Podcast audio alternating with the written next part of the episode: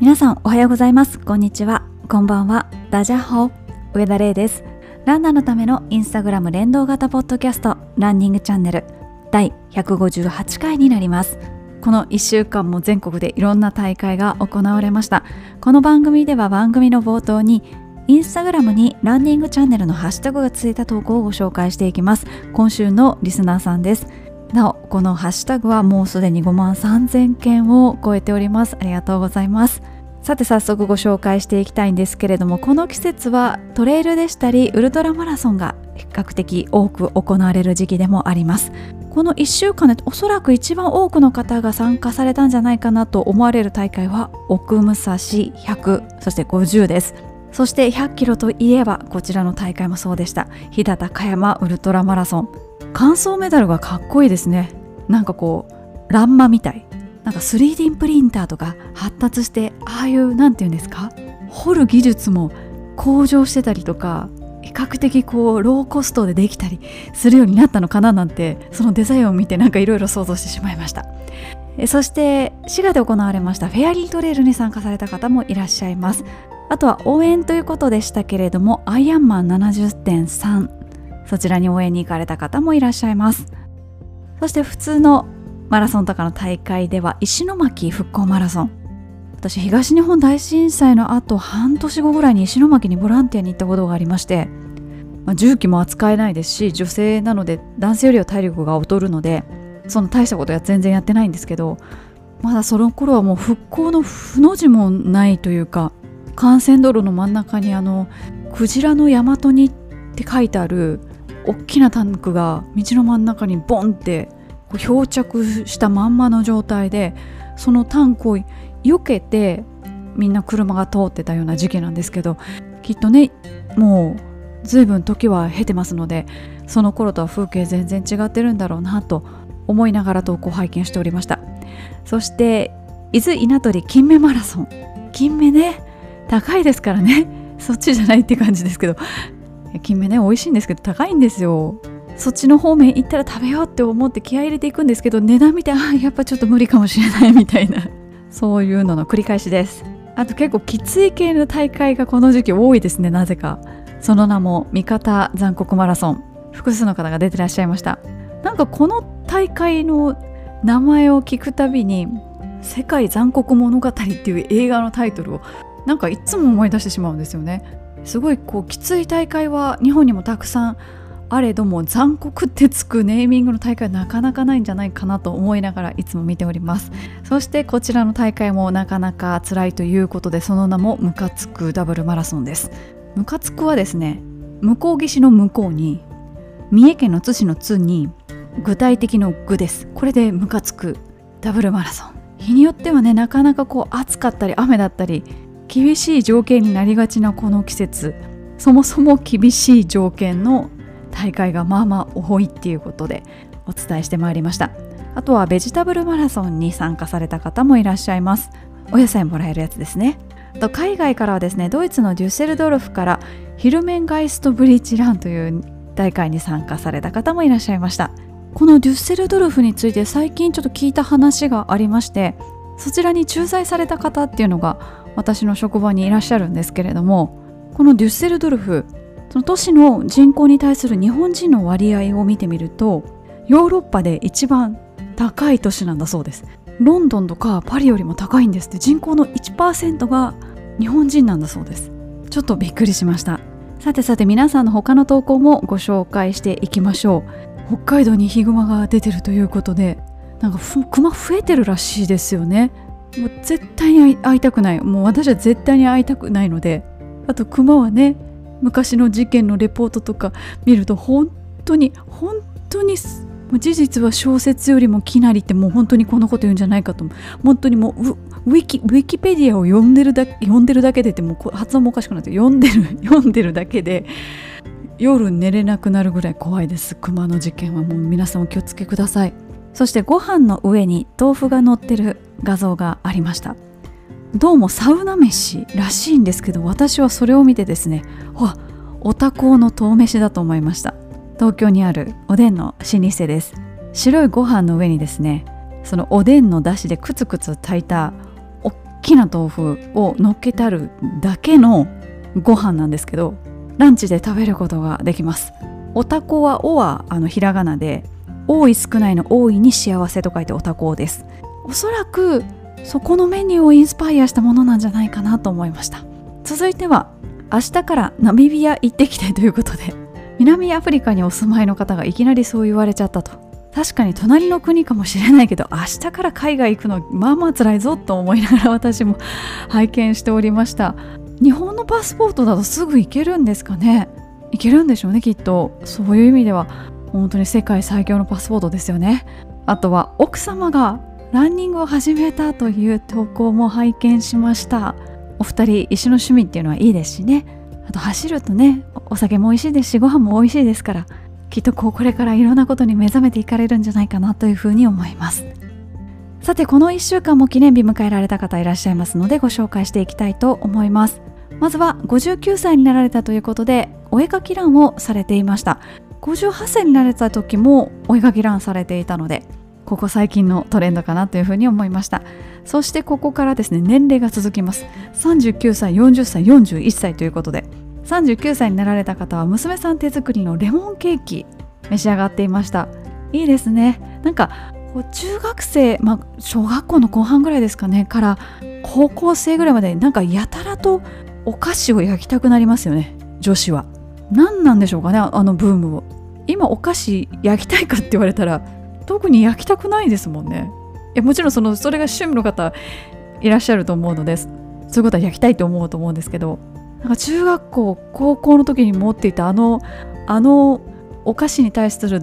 情熱はいつの間にかどこに行っちゃったんだろうっていう何ですかね。都会に出てきてお金を出せばうまいものが食べれるっていうそのなんか都会の汚いシステムにまみれて その心を失ってしまったのか私って感じですけど。いや神戸の方へお菓子美味しいと思うんですけどね。なんかふとそういうなんかのを思い出しました。そして40歳41歳と続くんですが41歳の方はですねお誕生日にアニサキスにやられてしまったということでもう何度かご経験されているようでしてご自身で対処されていました。いやいろんな方の話を聞くにはアニサキスってめっちゃくちゃ痛いらしいっていう痛すぎて気を失ったっていう人も周りにいるのであとアニサキスアレルギーになってしまうと魚介類も全部食べられなくなるみたいな話も聞いたことがあってとても恐ろしいなと思ってお刺身食べる時は冷凍してないものはこうなるべくね凝視するようにしてるんですけどお魚好きなのでアニサキスも恐ろしいです。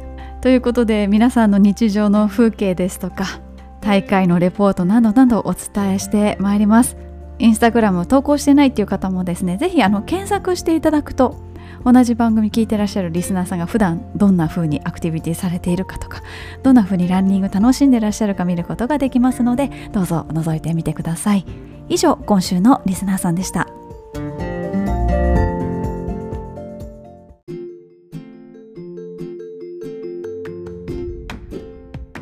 それではランナーズボイスのコーナーに行きたいと思います。こちらのコーナーはインスタグラムのストーリーズおよび Google フォームを利用しましてランナーの皆さんからコメントを頂戴するコーナーになっております。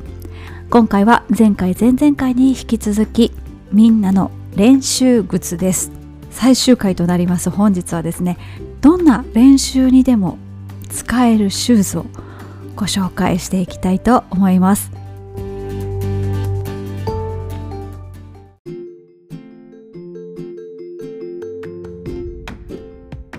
さて3部作の最終章でございます。練習問わず何にでも使えるという万能シューズこちらの分野多分一番たくさんコメントをいただきました。その中でもやっぱり傾向って出てくるんだなっていうので早速ご紹介していきたいと思います。この分野で強かったメーカーはアシックスです。圧倒的に強かったですね。2位のメーカーに対して3倍ぐらいコメントが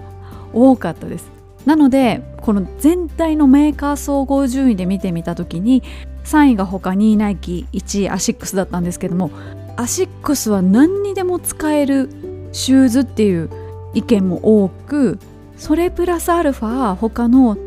えばペース走とか距離走とかインターバルというような特定の練習に対してもランキングに入ってきたので総合で1位になったという形で本当に本当にどこにでもアシックスの靴が出てきたので全方向を取りに来てる感がありますね。2位のナイキはどちらかというと早い方に人気。3時間15分ぐらいまでを狙ってる方が比較的履くことが多かったです。そして3位は前回お伝えしたようにジョグの王者ということで、まあ、クリフトン8が圧倒的にジョグシューズとしてコメントを集めましたのでそこのところで票を伸ばしたという形になっています。少し前回前々回のおさらいも交えつつということで何にでも使えるどんな練習にでも使えるシューズどのメーカーのどのモデルが強かったのかということでご紹介していきたいと思います、まあ、アシックスがね多かったっていう話なんですけどもアシックスからその中でも一番多かった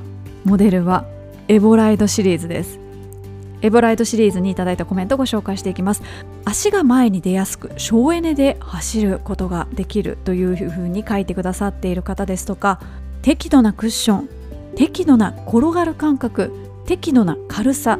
何よりも価格が安い初代エボライドを2足履き潰し現在はエボライド3に至っています。ロングジョグもそうだしこの間は 400m のトラックでインターバルでも使いました。練習ではカーボンに頼らない派なのでこいつが相棒です。ただエボライドスピードになって少し高くなったので同じアシックスのハイパースピードが気になっています。デイリートレーナーは履き物想定なのでコスパ重視ということで。適度適度適度って何にでも適度っていう本当にオールマイティーなシューズというようなコメントもいただきました。そしてこういう方もいらっしゃいます。レース練習問わず GT2000 を履いていたのですがちょっとステップアップと思い購入。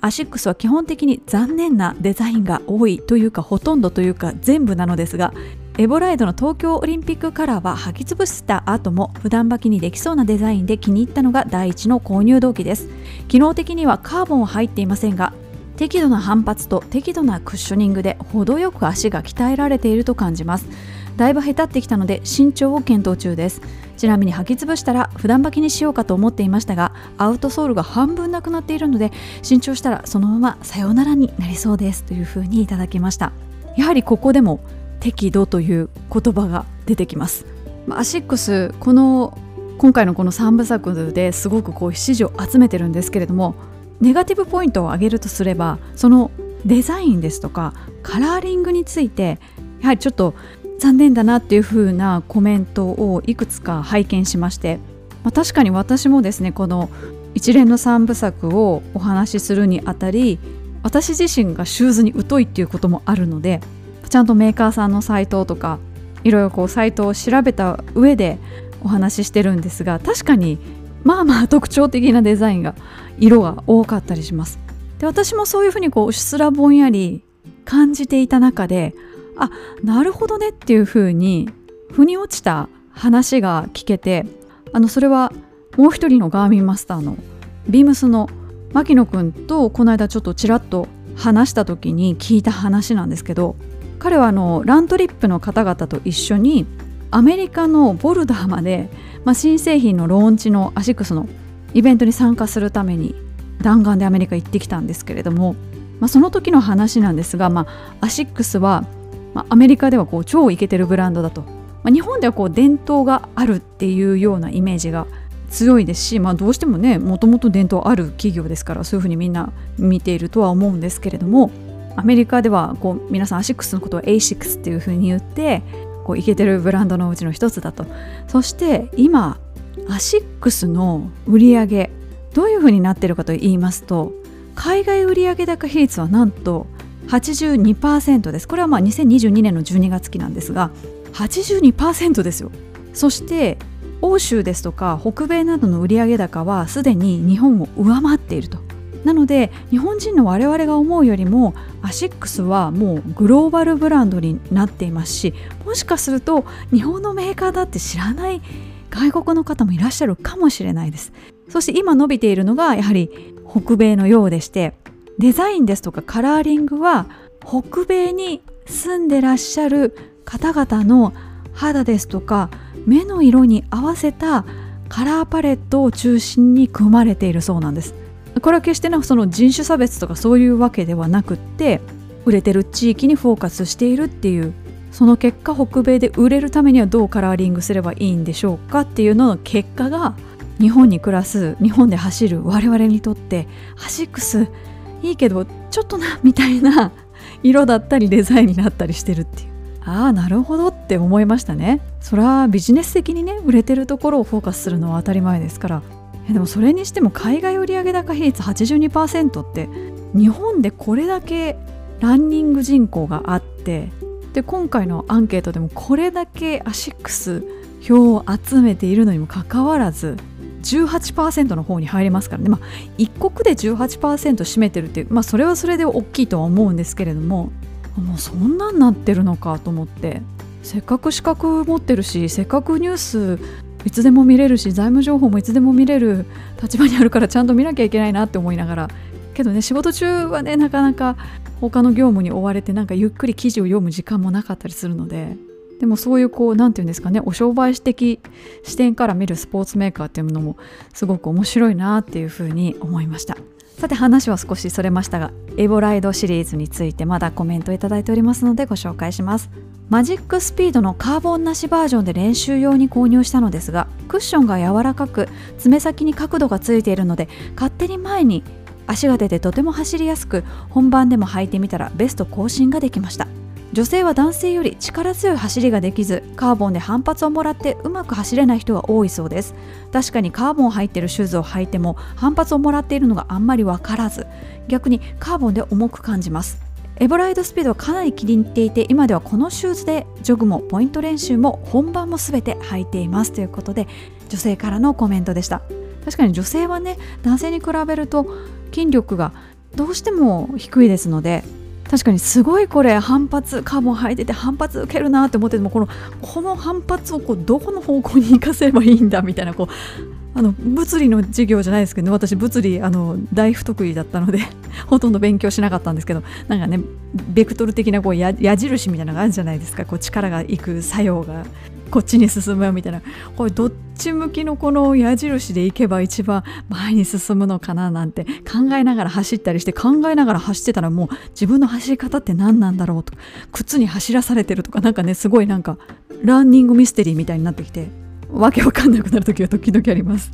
さて何にでも使える練習問わず何にでも使えるシューズ。一番コメントが多かったのはアシックスのエボライドシリーズでしたがアシックスからはですねまだ複数のモデルで複数の方からコメントをいただいておりますのでご紹介します。アシックスで次に多かったのがマジックスピードです。コメントご紹介します。クッション性が良く LSD からインターバル本番レースまで幅広く使えること。ソールの耐久性が良いので600キロ程度まで使えます。さらにカーボンが入っていないから比較的低価格な点も魅力です。というふうにいただきました。そして同じくマジックスピードコメントをご紹介します。本番でやっぱりプレートやエアーの恩恵をあやかりたい。だからあえて練習では性能のいいものは使わない。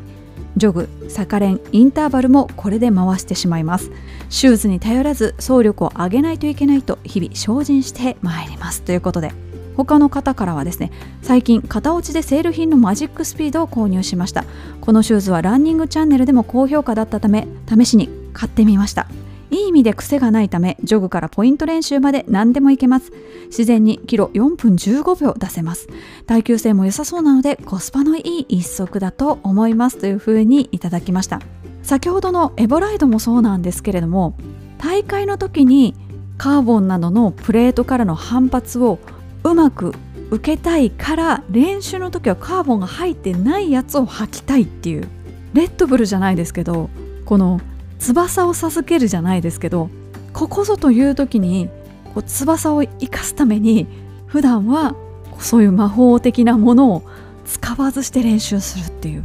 ドラゴンボールの悟空があのものすごい重い服を着て普段練習してるみたいな。ちょっと違うかもしれないですけど。でもなんか方向性的にはちょっとそれに似てますよね。と自分でちょっと言い聞かせてるんですけれども。そういうふうに意識してわざとカーボンが入っていないシューズで練習するという方々にすごく支持を得ているというようなこれまでの結果になっています。そして同じくアシックスからはノバブラスト3にも複数コメントをいただいています。コメントをご紹介しますと今まではソールが柔らかいシューズを履いてきましたが足を骨折してからは柔らかいだけではなく適度な硬さもあって着地時の安定感があるシューズを探していました。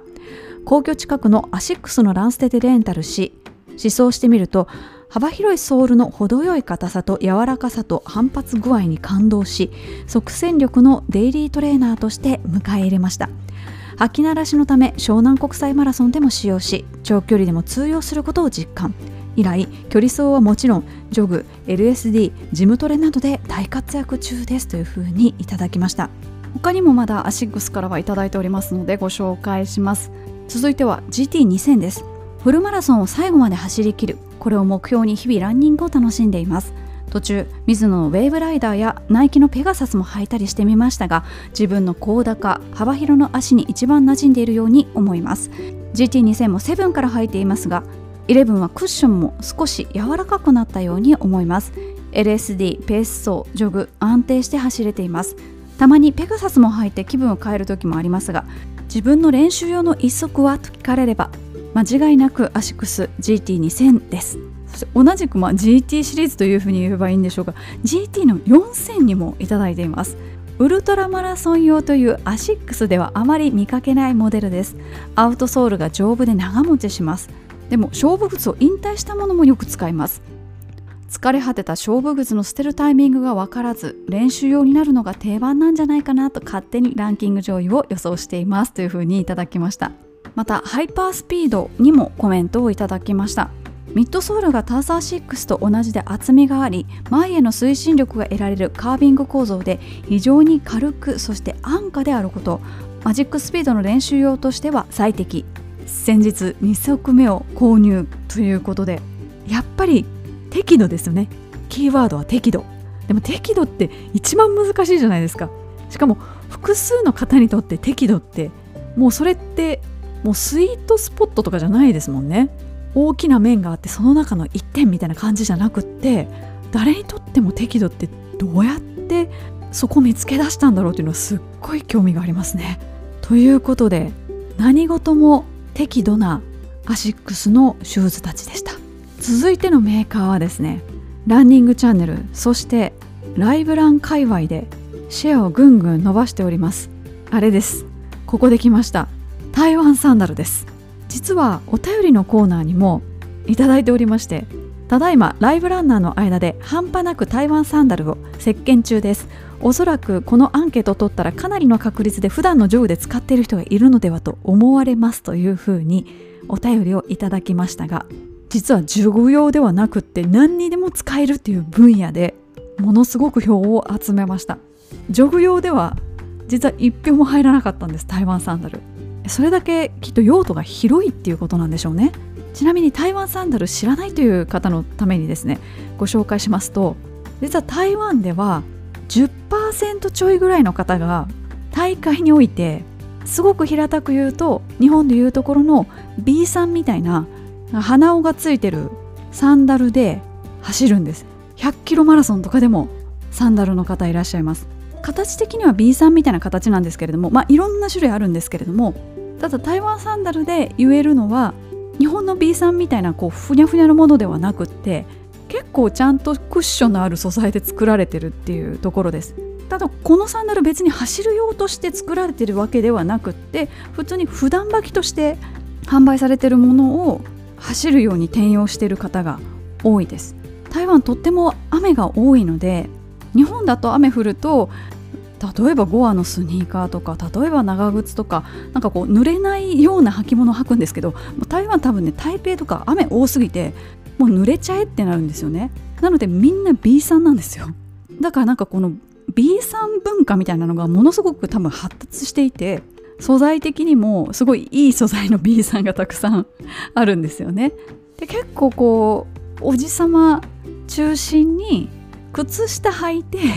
B さん履いて走る方が台湾すごく多いです。でそれを日本に持ってこれないかっていうので台湾でたまたま知り合った日本人の方が輸入してらっしゃって日本でも今手に入るようになってきてる。ただ今ちょっと人気すぎてあんまり手に入らないらしいですね、まあ、そういう投稿をちらっと見ました。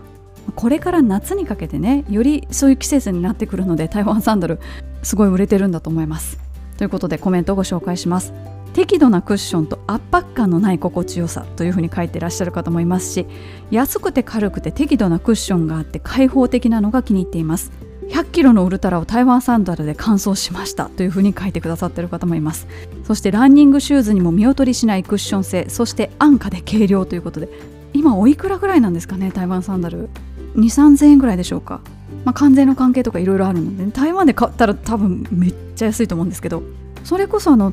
マラソンのエキスポとかにも出店してたりしますし普段は靴で普通のランニングシューズで走ってるよっていう人も走り終わったらそういうサンダルに履き替える方がほとんどです。まあったかい国ですからね。冬の大会でも別にあの B さんで歩いてても全然おかしくないので履き替える方は多いです。私もなんか強制的に友達に履き替えさせられたことがあります。そして他のコメントもご紹介します。これまではワイドの薄底シューズを使っていましたが厚底ブーム到来でしっくりくるシューズと出会えなくなってきたところに台湾サンダル登場。ワラチーなどのサンダルランに興味を持ち始めたタイミングで台湾サンダルのことを知り価格もお手頃だったので即ポチ。履いてみるとふわふわしていて気持ちいい。それでいて走っても変に沈み込まないところがすごくお気に入り。シューズのように横幅も気にせず開放感があって本当に走りやすいし雨の日も気にせず走れます。現在2足持っていますがカラーも何色もあるので色違いで追加購入を検討しています。私自身今は台湾サンダルで15キロまでしか走ったことがないけれどハーフマラソンは走れそうな印象です。ゆくゆくはフルにも挑戦したいです。また普段履きとしても使えるので県外レースの時も荷物を減らせるのではと期待しています。お値段も他のシューズの3分の1程度なので本当に助かっています。今まで履いてきたシューズに戻れない気がしていますというふうにいただきました。皆さん書いてらっしゃるんですけど本当にあのクッション性が結構あるんですよ。なのであのわらちに行きたいけれどもあのペタペタした感じが不安とか足にすっごい負担がかかるんじゃないかっていうふうに気にしてらっしゃる方は台湾サンダルから入られてもいいんじゃないかなっていうふうに思います。台湾サンダルとわらち全然違うのであの日本のいわゆるあの言葉悪いですけど便所スリッパみたいなああいう素材ではないです。ああいうの硬いじゃないですか。じゃなくって台湾サンダルはわりかしふわふわしてますしあんまりなんか劣化するイメージもないというか私もいただいて持ってるんですけれどもいただいてだいぶ経つんですがそんなに劣化してる感じはしないです。ということでここで一部の方がですね入るんじゃないか来るんじゃないかと思っていた台湾サンダルが入ってまいりました。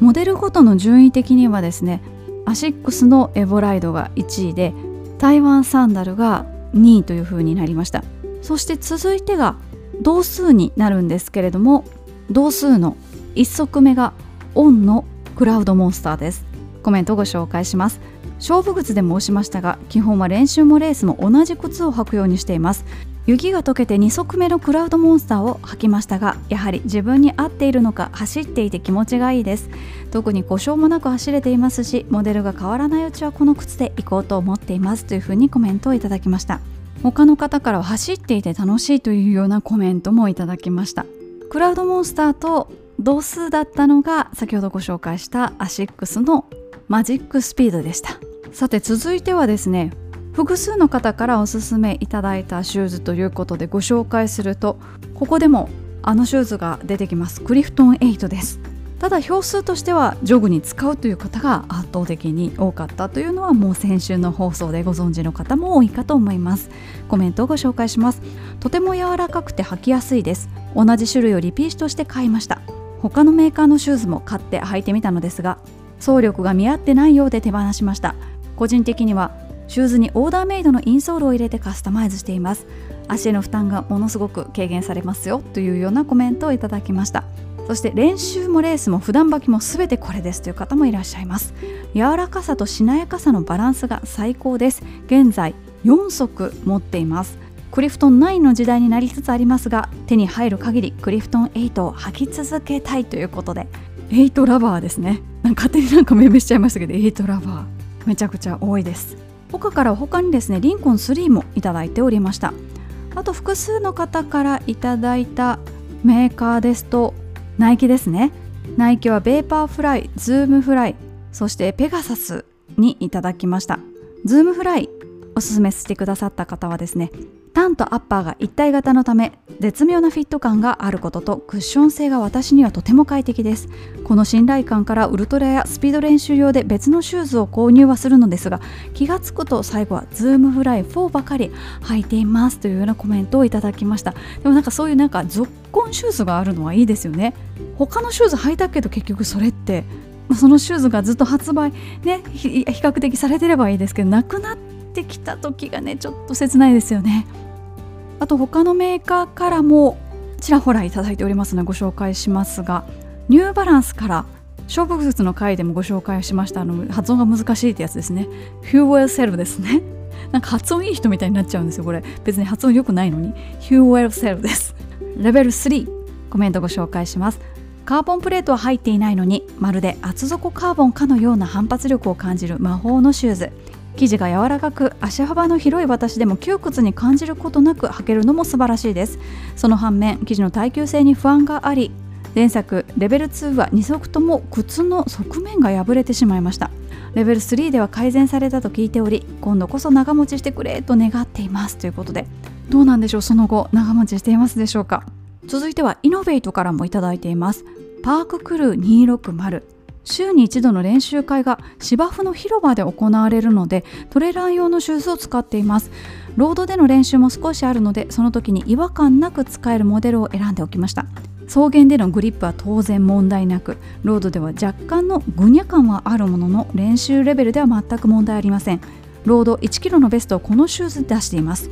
取り扱っているお店が少ないことお値段が少々お高いことを除けば大変良いものだと思っています。ということで黒缶やる方にいいかもしれないですね。そしてトレランといえばこちらのメーカーもということでサロモンからファンタズムいただいています。靴のアッパー部分がメッシュになっておりとにかく軽量。ソールは薄めで地面を掴んでいる感覚が気持ちよい。あとはデザイン。真っ赤なシューズなので目立つし地味なウェアが多い自分には差し色として使えて二重丸なシューズです。というふうにいただきました。差し色大事ですよね。そしてアルトラからもいただいています。アルトラの通りです。アルトラのシューズはゼロドロップで幅広なので外反母趾気味の足に優しく故障のリスクが低いかなと思い愛用しています。というふうにいただきました。そしてワークマンからもいただきました。アスレシューズハイバウンスオーバードライブというモデルです。なんといっても安い。2900円ですもん。かといって履き心地もそれなりに良いですしまさにコスパ最強シューズです。ということで。2900円は安いですよね。それでそれなりに走れるんだったらそんないいことないですもんね。ワークマンのシューズは本当にあの軽作業系のお仕事の方に一気に広がったなっていうのがすごい印象としてあります。あのアマゾンの配達の方とか佐川の配達の方とかめちゃめちゃ運動するわけじゃないけれどもめちゃめちゃ重労働じゃないけれども動き回らなきゃいけないみたいな方々のシューズの選択肢として突如出てきてすごいシェアを獲得してるんじゃないかなっていうふうに思います。そして今回もいらっしゃいました。ワラーチです。それも前回と同じビムラムシートの 10mm です。通勤ランやロング走の練習近所の里山トレイル。本番ではまだ10キロまでしか使っていませんが自分の足で走る感覚つかむには最適です。さすがにトレイルの本番では使えませんがマルチに使えるのが 10mm ビブラムシートですね。7mm も使っていますが砂利道なんかでは痛すぎます。怪我をしにくいと言われる方も多いですがそれは人それぞれやと思います。何より安くて長持ちカラーを気分で変えて楽しんでいますというふうにいただきました。今回ねあの 10mm っていうのが入ってきたので 7mm とどう違うのかなと思ったらやっぱり 7mm だとちょっと薄い分痛いんですね。自作すればね本当にワークマンよりも安いかもしれないぐらいお安いですから。しかも耐久性がめちゃめちゃあるのでわらちでいつ捨てるんだろうって思いますね。私も通勤ランでサンダルで走ることが、まあ、特にここからの季節多いです。通勤ランあの会社に行く時のランニングだと、まあ、帰ってくる時は普通に公共交通機関とかで帰ってくるので朝の通勤ランの荷物ってリュックの中に入ってる状態なんですよね。でランニングシューズだと結構かさばるので荷物が多くなっちゃうんですよね。なので通勤ランする時にワラーチとかサンダルだとものすごくちっちゃくできますしなんならもうなんかどっかその場で公園とかでジャブジャブって洗って その辺置いとけばその辺、まあ、机の下とかね置いとけば帰るまでに乾くので臭くなったりもしないですしそういう意味ではすごい重宝してます。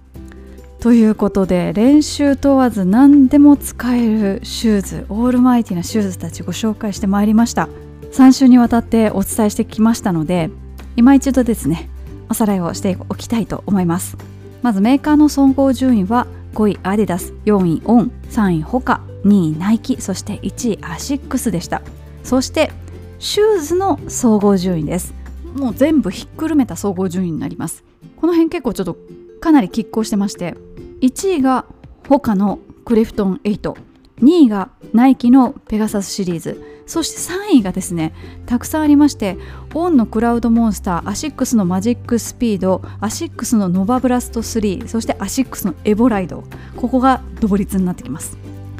続きまして練習問わず何でも使えるシューズ。いただいたコメントのうち半分弱がアシックスのシューズでした。1位は先ほどもご紹介したアシックスのエボライド。そして2位が台湾サンダル。3位がオンのクラウドモンスター。同じだけ票を獲得したのがアシックスのマジックスピードでした。続いてジョグシューズです。ジョグシューズはホカのクリフトン8が強かったです。第1位そして2位と3位にナイキが入ります。2位がナイキのペガサスシリーズ。そして3位がナイキのリアクトインフィニティランということになっています。そしてペース走でこういうシューズ使ってますよという方々はですね実はコメントいただいた方々はサブ4より速いところを目指している方ばかりでした。ですので分母がですねちょっと少なくなってしまうのでほぼ全て同率なんですけれどもアシックスのマジックスピードナイキのベイパーフライそしてブルックスのハイペリオンテンポに複数の方からコメントをいただいていました。距離走に関してはアシックスの GT2000 インターバルに関してはアシックスのターサーこちらが複数の方からコメントをいただいていた靴になります。ということで最後まとめも申し上げましたけれども3回にわたってお届けしてまいりましたみんなの練習靴いかがでしたでしょうか？まあ、もちろんですね目指してらっしゃるレベルによって靴違ってくる部分もあるんですけれども勝負靴ほどはこう如実な違いみたいなのは出てこなかったです。その分人気がこう集中する靴っていうのがすごくこうはっきり見えたようなそんな結果になったんじゃないかなっていうふうに思います。もしこの放送を聞いてですねこれ買ってみたあれ買ってみたいや使ってるよこれ。やっぱり感想を言いたいみたいな方がいらっしゃいましたらぜひぜひお寄せください。以上ランナーズボイスのコーナーでした。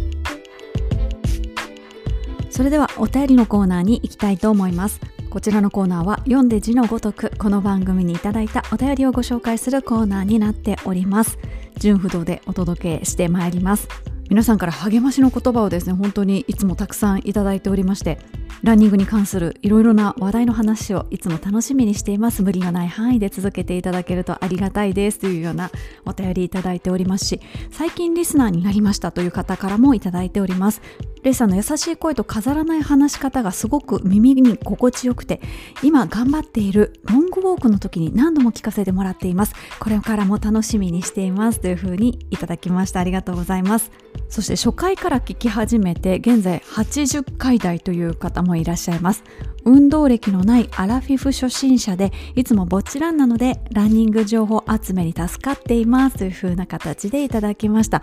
いや本当にそういう風に使っていただけるといいなという風に思って続けておりますのでこちらも大変ありがたいです。そして海外からもいただいております。台湾にお住まいの方です。台湾に来てからランニングを始めましたがもうすぐ本帰国で日本のランニング事情を知りたく聞き始めました。情報量多めでいつも助かっています。ありがとうございます。ということでもちろんネットでも情報収集できるかと思うんですけれどもやっぱ生の声っていうのは貴重ですからね。どうぞ活用していただければと思います。そして外国の方からもいただきました。私は外国人です。日本語が下手かも。この番組でいろんなランニングについて知識勉強になりました。ありがとうございます。というふうに日本語でちゃんと漢字も入れて書いてくださっています。ありがとうございます。ちゃんと伝わってます。ありがとうございます。そして怪我をした時にどうするかっていう話はですねずっとこのポッドキャストでも話題に上がっていますけれども怪我をしてらっしゃる方からもお便りいただいています。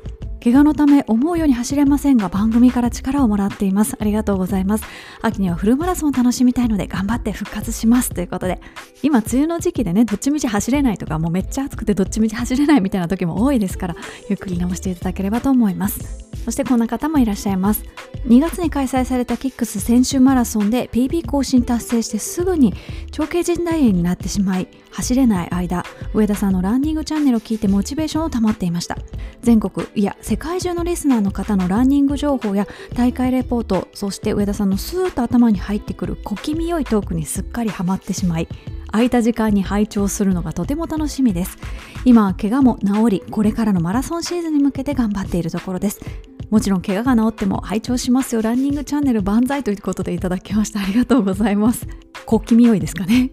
最近オンライン会議なんかでも話を振られるとあまり間を作っちゃいけないと思ってすごい話しちゃうというか何て言うんですかねあんまり考え込むようなことをしちゃいかんというふうにもうなんか刷り込まれちゃってるんでしょうね。このポッドキャストもちろんこう編集もしているので何も喋ってない時間とかももちろんあるんですけれども話の流れとかがあるのでこうブツブツ切ったりはしないんですね。できるだけ一気取りしてしまっているのでなんかそれが身についちゃってるんでしょうね身についちゃってるっていうのはいい言い方に聞こえるようでいいことなのか悪いことなのかよくわからないんですけどよどみなく喋るっていうのは仕事でもよく言われます褒められてるのかどうかわかんないですけどね続いて大会エントリーしちゃいましたよという方からお便りですいつも土曜日の朝が楽しみです。毎週欠かさず配信いただけて感謝です。北海道マラソン、エントリー受付が伸びていたので反射的にエントリーしてしまいました。制限時間が6時間というのを後から気づき慌てております。今回は初の北海道上陸でジンギスカンを食うというのを最大の目標にしておこうと思っております。ということで、北海道マラソン私も出ます。私もエントリーするまでは8月の暑い時にフルマラソンなんてって思ってたんですけれどももう北海道まで行っちゃったら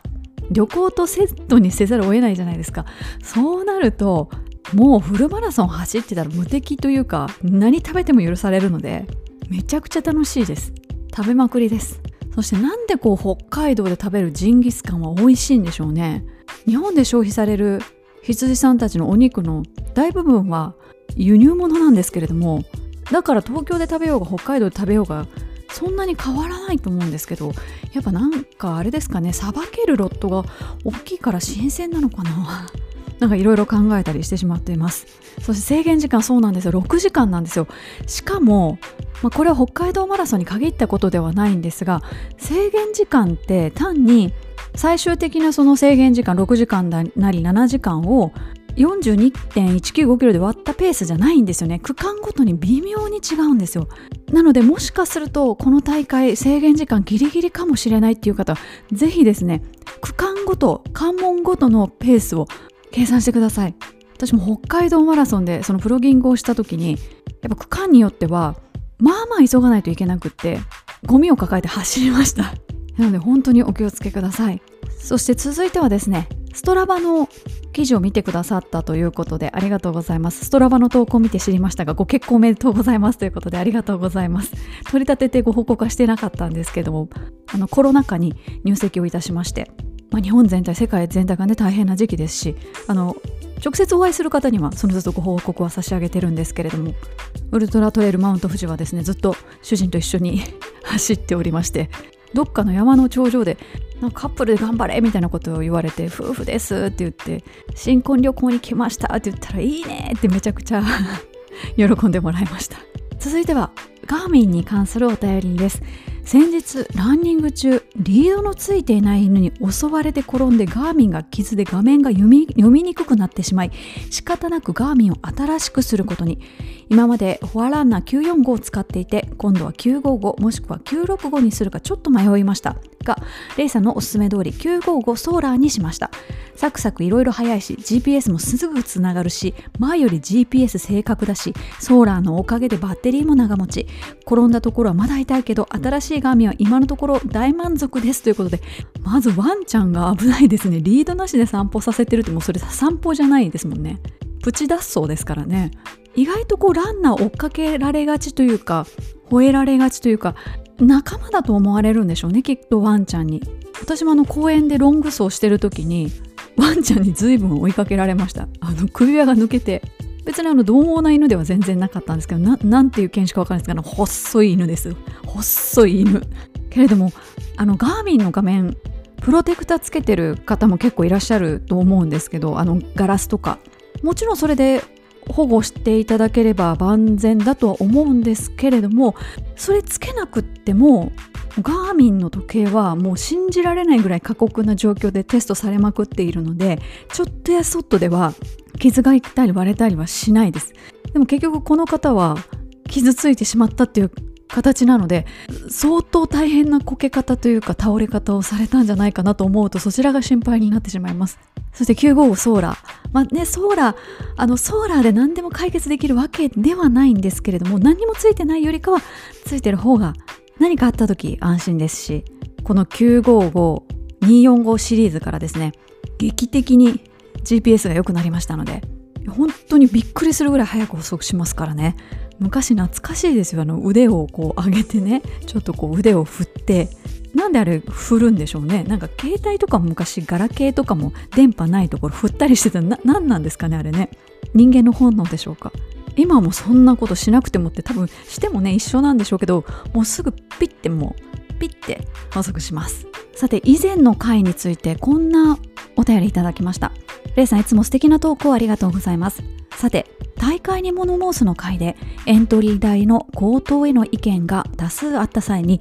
レイさんが大会の収支報告書を調べてみないといけませんねとおっしゃったのが印象に残りネットに公開されている大会の収支報告書をいくつか調べてみました。まず最初に気がついたのは収支報告書をネット公開している大会は意外に少ないこと。そして人気の都市型マラソンの経費はスポンサー費用で多くの割合が賄われておりランナー1人当たりの経費はエントリー代の何倍にもなること。中小規模の大会の中には自治体の補助金の割合が高い大会。またそれに頼らずにエントリー代をうまく利用している大会もありました。調べる前はエントリー代は安いのに越したことはないくらいにしか思っていませんでしたが今回回調べたことにより大会選びの参考になりました。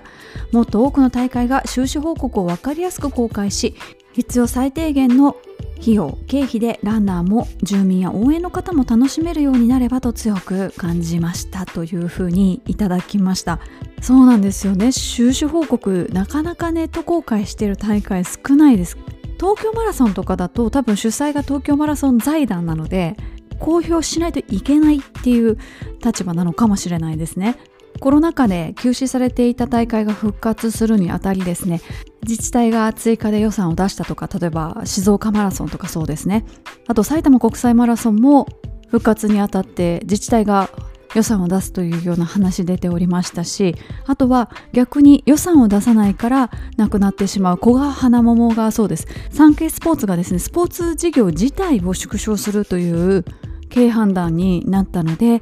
サンケイスポーツが、まあ、主催をしていた古賀花桃ですとかあと秋の軽井沢ですね。あと千葉マリンとかも確かサンスポだった気がするんですよね。そういう大会はもうなくなっていくっていう形になってます。この番組でも何回かご紹介している函館マラソンの中の人のブログはですねどのタイミングでどれぐらいの費用が発生するのかどういうふうにしたら必要経費を抑えられるのかみたいなところを結構詳しく書いてらっしゃるのでそれを読んでああそういう風になってるのかっていう風に思ったりでも運営の方がすっごい工夫されて例えば参加費が1万円以下に抑えられましたってなってもきっとその方の評価にはつながらないんですよね。何をもってしてそのマラソンが成功なのかとか担当者の方が評価されるのかっていう基準がこうスポーツであるがゆえにというか合間になってるからなかなかそういう部分に手がつけられないっていう部分もあるでしょうし自治体のお金が入っているからこそ比較的長く続けられてるっていう部分もあるでしょうしその辺のバランスはすごく難しいとは思うんですけれどもでもコロナが明けて多くの大会が今までこう即日完売みたいなところが比較的こう長い時間をかけて定員が埋まっていくっていうようなちょっとスローな感じになってきてなんかいよいよその個々のマラソン大会がどういう目的で参加してる人たちにどういうこう気持ちになってもらえたら成功なのかっていうのをはっきり決めないとなんか選ばれなくなってきているのかもしれないなっていうのはうすらぼんやに感じています。なんか地域の住民の方の健康増進なのであればフルマラソンだけではなくって10キロとか5キロとかなんならウォーキングとかどうせ交通規制するなら一緒ですからね。そういうのを設けたりとか外からどんどんこう観光を含めたランナーさんやってきてほしいっていう大会でしたら南魚沼グルメマラソンみたいにねあのパンフレットに金券つけて、まあ、南魚沼はその会場でしか使えないですけどなんか500円でも300円でもいいのでその地域で使える金券みたいなのを交付するとその人数分だけねそこで消費されるので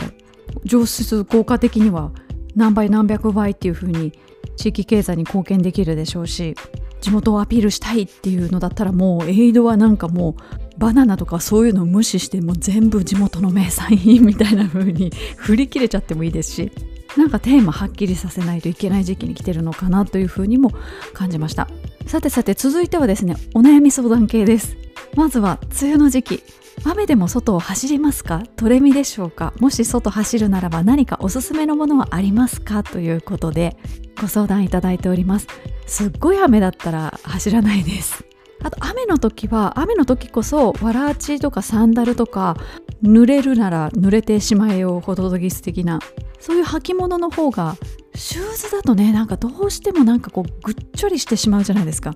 それだったらもう潔く濡れてしまった方がいいっていうチョイスも一つ加えていただいていいんじゃないかなっていうふうに思いますし雨の時はウィンドシェルなんかフーディニーみたいなパタゴニアでいうフーディニージャケットみたいなウィンドシェルよりもガチゴアなやつの方がやっぱ快適ですね。まパタゴニアのゴアテックスじゃない素材なんですよ。正確に言うと。あの素材自身にちょっとマテリアルの問題というか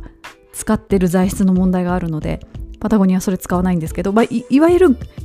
ゴアテックスって言われてるような防水けれども糖質性のある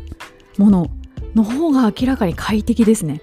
そんなのいらないあの高いしみたいな方もいらっしゃると思うんですけど1枚あったらかなり便利です。台風とか強風の時とかって傘させないじゃないですか。そういう時にあのそういうジャケット着ていれば大抵フードがついてるので無敵です。ボトムスはもういらないかもしれないですけどあんまり。少なくともジャケットは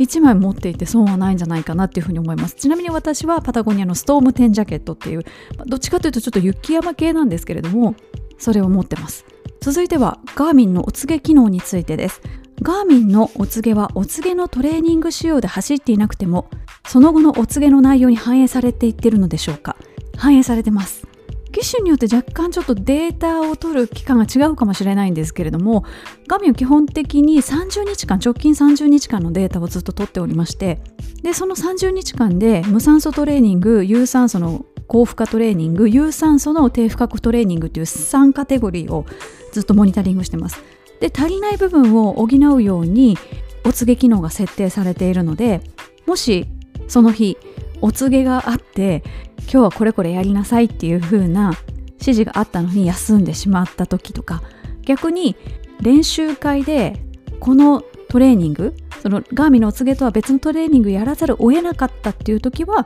ちゃんとお告げ以外のものも加味した上で翌日以降のトレーニングが決まります。ですので必ずしもお告げ通りに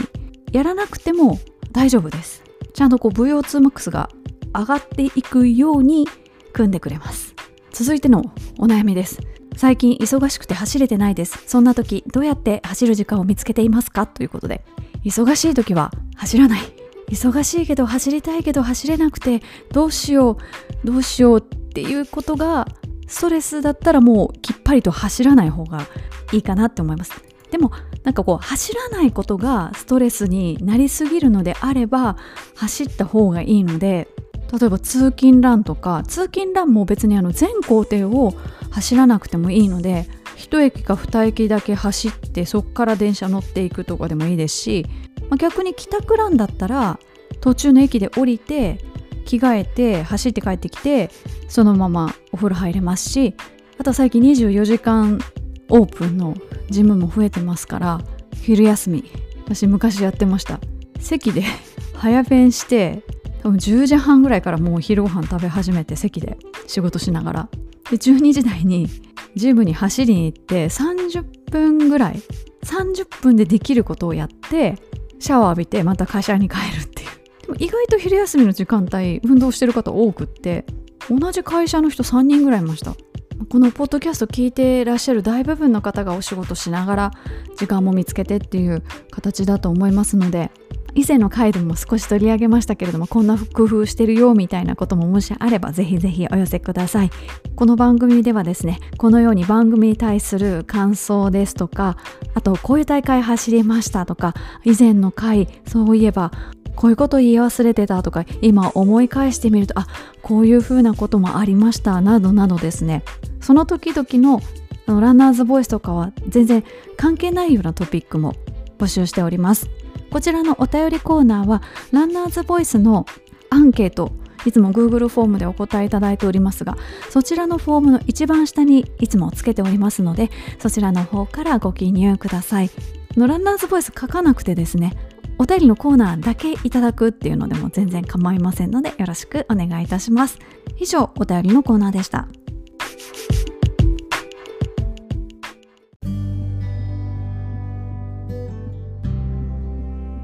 ここで番組からお知らせです。7月2日に栃木県の益子町にある益子人というカフェで行われる益子人フェスにこのランニングチャンネルがですね参加することになりました。どの順番で説明するのがいいのかなと今考えながら喋ってるんですけれどもこの益子町にあるカフェ益子人さんはサーフィンの元栃木県代表であり現在栄養士としても活躍してらっしゃる黒子さんがオーナーでいらっしゃるカフェです。そのカフェはですね普段普通にカフェとして営業してるんですけれどもこの益子町トレイルランニングもできるということでトレイル関係のグッズも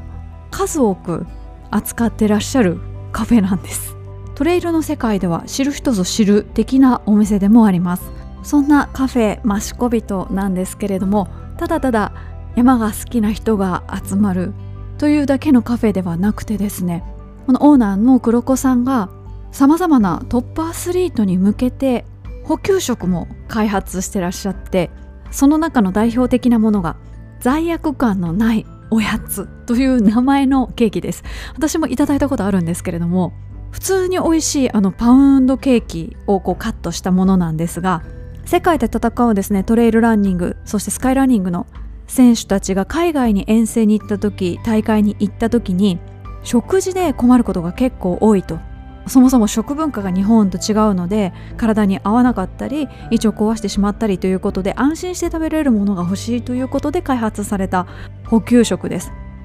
生クリームですとかバターを不使用で脂質を抑えそして糖質も50%オフと。けれどもそんな風にあに全然食べても感じないんですよね。なんかそういうのってなんか我慢して食べてる系のものとか結構あるじゃないですか。栄養補助食品的なもので全然そんな感じがしなくって普通に美味しいパウンドケーキです。そういうような活動も積極的に行われてるっていうのもあってトレイル界のいろんな人がそこに集まるといった場所です。そしてそのカフェマシコビトで年に1回行われるのがマシコビトフェスということでこのフェスではですねさまざまなメーカーさんが出展されます。ちらっとご紹介しますとこの靴の回でも出てきましたオンですとかあとアルコインターナショナルあとタヌキさんメレルあとニューハレヤマチューンパーゴワークスステルオンザウェイなど数々のシューズメーカーさんアパレルメーカーさんギアメーカーさんが出展あと飲食系もいくつか出ます。そしてフェスなので音楽系もあります。私はどちらかというと音楽系になるんですかね。いやこのオーナーの黒子さんがずっとこのランニングチャンネルを聞いてくださっていて特にあの補給食の回がすごい面白いっていうのでとっても気に入ってくださって時々やり取りをさせていただいてるんですけど何かこう益子人でできないかなできないかなみたいな話をしつつもなかなか現地にもお伺いすることができず時が経ちそして益子人フェスになってフェスは絶対行くぞっていうので7月2日って決まってからもうそこすぐスケジュール抑えましてで私にできることをこの番組にできることと言ったら皆さんの生の声をお伝えすることですので当日私はですね現地に赴きまして出店しているメーカーさんそしてその会場にいらっしゃったお客さんきっとね何か買いたいとか何か見つけたいとか何か面白いものあるかなみたいな感じで皆さんいらっしゃると思うのでそういう皆さんにですねいろいろお話を伺いたいなと思ってそれを一つの回にできればいいなというふうに思っています。初めての外ロケなのでうまく撮れるかわかんないですしそもそも多分編集がめちゃくちゃ大変だと思うんですけどランニングチャンネル外へ出るということで外に飛び出してみたいと思います。私は7月2日のそのマシコビトフェス当日朝から会場にいると思います。私もあの参加者というか普通にお客さんとしてフラフラもしたいですしいろんな人から話を聞こうと思ってますしいろんなものも食べたいなって思ってます。あとワークショップとかもあるんですよ。あのわらちを作るワークショップとか有名な選手もいらっしゃいますのできっとこう直接お話できたりする機会なんかもあるんじゃないかなというふうに思ってます。こうみんなでね多分わちゃわちゃとアットホームに楽しむ会になっておりますので栃木県の益子町カフェ益子人で検索していただきますとあの地図上すぐ出てきますのでもしお時間ある方はぜひお越しください。なんかこう張り切って公開録画みたいなそんな感じには多分ならないと思うのでこじんまりとひっそりと会場におります。よろしくお願いいたします。以上番組からのお知らせでした。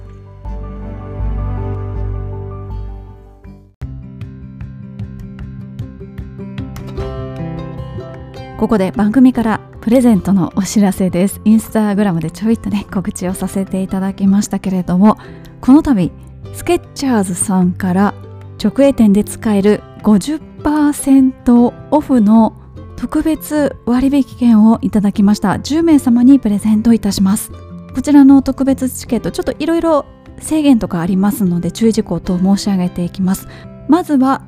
有効期限は今年の8月の31日です。そして使えるお店が限られております。ネットストア等ではお使いいただけません。対象となる店舗申し上げていきます。渋谷店原宿店新宿店ダイバーシティ東京プラザ店有明ガーデン店ララポート立川立飛店ララポート富士見店霞ヶ浦アウトレット店町田東急ツインズ店ララポート岩田店イオンモール常滑店あべのキューズモール店ララポートエキスポシティ店心斎橋店京都新京極店神戸元町店イオンモール筑紫野店ゆめタウン久留米店イオンモール沖縄ライカム店サンエー浦添西海岸パルコシティ店イーアス沖縄豊崎店の以上になります。北関東から西の方面の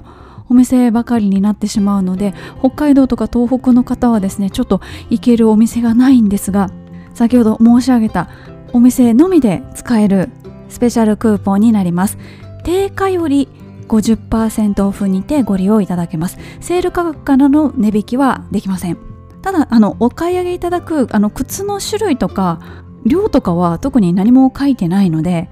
のこの番組でもらったからといってあのランニングシューズを買わなきゃいけないかって言ってそういうわけではなくてですね例えばあのお子様のシューズとかご自身で履くウォーキングシューズとかサンダルとかでもあの何でも結構です。で今回はですねこちらのプレゼント応募専用のフォームをご用意しております。この回のショーノートにそちらのリンクを貼っておりますのでそちらの方からご応募ください。インスタグラムのアカウントをお持ちの方はインスタグラムのアカウントをですね間違いなくご自立字なるべくないようにというかご自立字があるとねご連絡ができないのでご自立字がないようお書きください。でプレゼントの回っていうのは大抵インスタグラムのアカウント持ってる方ばっかりだったんですけれども今回はあのそれに限らずですねインスタグラムのアカウントお持ちでない方も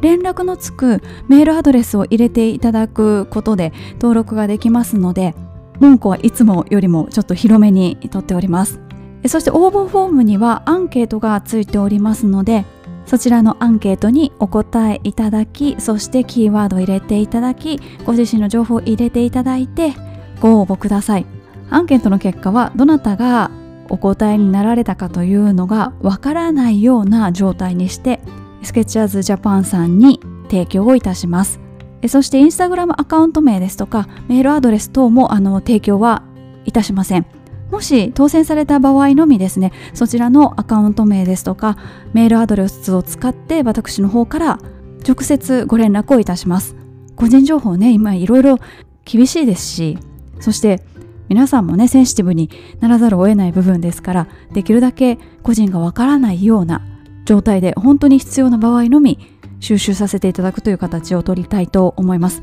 もうね個人が特定できるとそれでも個人情報ですから。もうその辺は普段の仕事で、まあ、B2B ではあるんですけれどもそれでもかなり仕事上でいろいろ出てきますね。これがね B2C のお仕事されてる方とかは本当に大変だろうなってすごい思うんですけど 個人情報の話になってしまいましたけれどもそこがメインではないんですがぜひともですね皆さんにスケッチャーズの靴を履いていただきたいということでこの度スケッチャーズさんからご提供をいただきましたもしかしてもしかしてこの企画がですねすごいたくさんの方からご応募いただいたら第2弾第3弾っていうのもあるかもしれないです。ちなみに私はあの靴をご提供いただいているので、まあ、あまり買いに行くっていうことがなくてですねどのお店でどういうラインナップなのかっていうのもちょっと不勉強な状態ではあるんですが最近のスケッチャーズの靴この50%オフのクーポン券をご紹介しておきながら言うのもなんなんですけれども結果的に割安になってますっていうのも他のメーカーさんがすっごい値上がってるのですごい高いっていう風な靴はいや本当にハイエンド向けのやつとかは高いやつあるんですけどほとんどのシューズはあれ？意外と安いっていうようなものが多いですしカーボン入りとかもね実はあるんですよ。なかなかどうしてすっごいびっくりするシューズとかあります。なのでぜひ履いていただきたいですし試し履きしたいっていう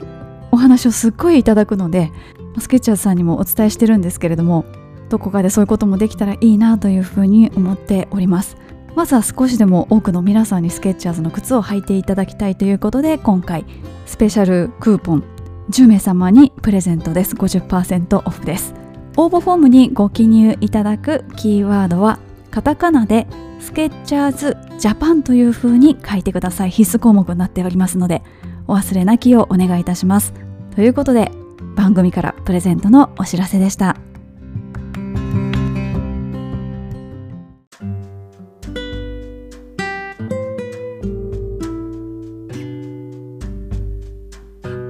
そろそろお別れの時間が近づいてまいりました。3回にわたってお届けしてまいりました。みんなの練習靴いかがでしたでしょうか？それぞれが目指す目標も住んでいるところも